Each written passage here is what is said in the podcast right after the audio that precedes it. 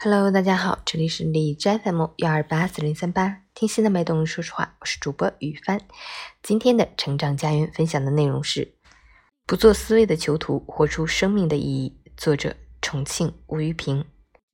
记得我以前的一个老同事曾经告诉过我，他老父亲在去世的前几天，让他帮他的胡须刮干净，并微笑着说自己要体面的离开这个世界。他父亲的举动令我动容，在他离世的最后时刻，他也要让自己的生命有意义，给家人和世界留下一份美好。他对待死亡的态度是超脱的，也启迪着我的心灵，并促使我思索一个问题：对于必然发生的事情，我们应当如何应对，进而引发如何面对生活中的苦难的问题。我不禁想到了弗兰克尔博士，他作为二战时期纳粹集中营囚徒，在集中营里骇人听闻的恶劣环境下，找到了活下去的理由。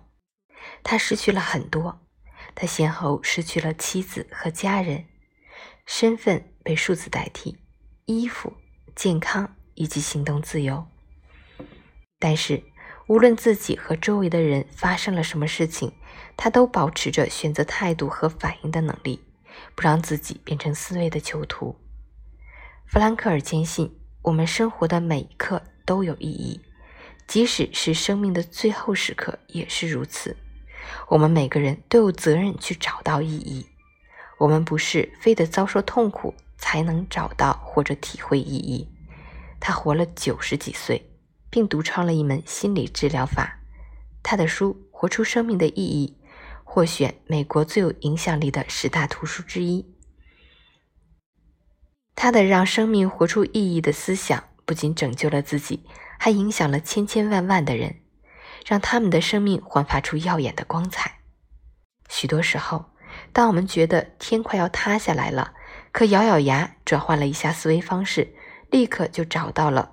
枯木逢春的感觉，这便是弗兰克尔说的保持选择态度和反应的能力带来的奇迹。著名导演谢晋有个长期患病的孩子，他爱这个孩子，和他在一起痛苦了几十年。和这个孩子在一起，他没有产生厌烦、累赘的想法，而是感到十分的温暖。他说：“因为有个患病的孩子。”所以，更让他对残疾人以及需要帮助的人，乃至所有的人都怀有一种深刻的人道主义精神。后来我才知道，他有三个儿子，其中两个弱智。他并没有被囚禁在命运对他不公的思维中，也没有选择沉沦，而是积极面对，从小我的不幸中升华出对人类苦难的同情与关怀。难怪他的电影都有着深切的人文关怀。他的生命活出了大意义。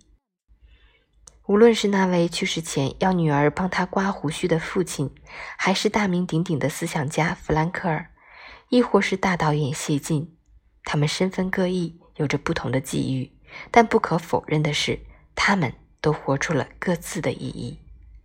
这是因为他们没有做思维的囚徒，超越了自我，让生命彰显出自己最大的价值。